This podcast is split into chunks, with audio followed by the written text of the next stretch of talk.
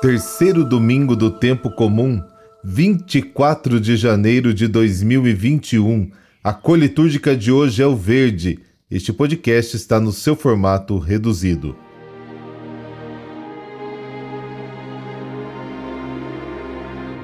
Marcos capítulo 1, versículos de 14 a 20.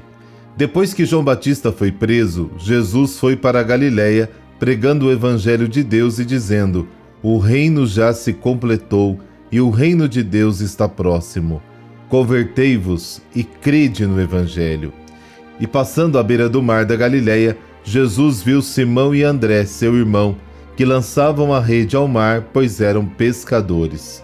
Jesus lhes disse: Segui-me, e eu farei de vós pescadores de homens. E eles, deixando imediatamente as redes, seguiram a Jesus. Caminhando mais um pouco, viu também Tiago e João, filhos de Zebedeu. Estavam na barca, consertando as redes, e logo os chamou. Eles deixaram seu pai Zebedeu na barca com os empregados e partiram seguindo Jesus.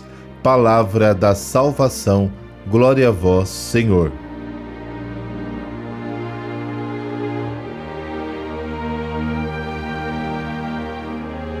João Batista introduziu Jesus na história do seu tempo, depois desapareceu de cena. Esta é a tarefa de todos os profetas. João desaparece para dar lugar ao mais forte do que ele. As palavras de Jesus contêm dois elementos: o anúncio do que Deus está para fazer e o mandamento aos homens de responder à ação de Deus com uma atitude adequada conversão e fé. A hora chegou, a espera acabou, as promessas se cumpriram. É a última etapa da história da salvação, a última etapa da realização do desígnio de Deus, a plenitude dos tempos chegou. Gálatas 4, Hebreus 9. O momento presente é preenchido até a borda com a presença de Deus que salva. Converta-se e creia no Evangelho. A conversão é a mudança radical, uma passagem do egoísmo ao amor, da defesa dos próprios interesses à solidariedade. A atitude interna e a conduta externa devem mudar. Converter-se é voltar-se para Deus em atitude de obediência e acolher sua soberania com alegria. Se a soberania de Satanás era opressora, a de Deus será libertadora. Servir a Deus é reinar também. Aqui está o Evangelho, a possibilidade de experimentar com alegria a soberania de Deus em nossa própria vida.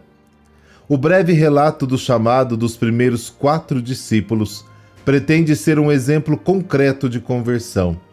Não a conversão proposta aos especialistas do reino de Deus, mas simplesmente a conversão necessária para ser cristão. A iniciativa é de Jesus. A vida cristã não é tanto uma escolha nossa, mas uma resposta a um chamado. O chamado de Cristo tem urgência, é o momento favorável, não há tempo a perder, é a grande ocasião. O apelo de Jesus exige um desapego radical, deixar a riqueza, Marcos capítulo 10, abandonar o caminho do poder, Marcos capítulo 9, desmantelar aquela ideia de Deus que construímos em defesa dos nossos privilégios, Marcos capítulo 7, viver na lógica da cruz, Marcos capítulo 8, a ponto de reconhecer no rosto desfigurado de um homem crucificado a verdadeira imagem de Deus, Marcos capítulo 15. Imediatamente abandonaram as redes e o seguiram. O relato do chamado dos apóstolos é inspirado no chamado de Eliseu. Confira 1 Reis capítulo 19. Ruptura imediata com o passado, mudança de curso, conversão.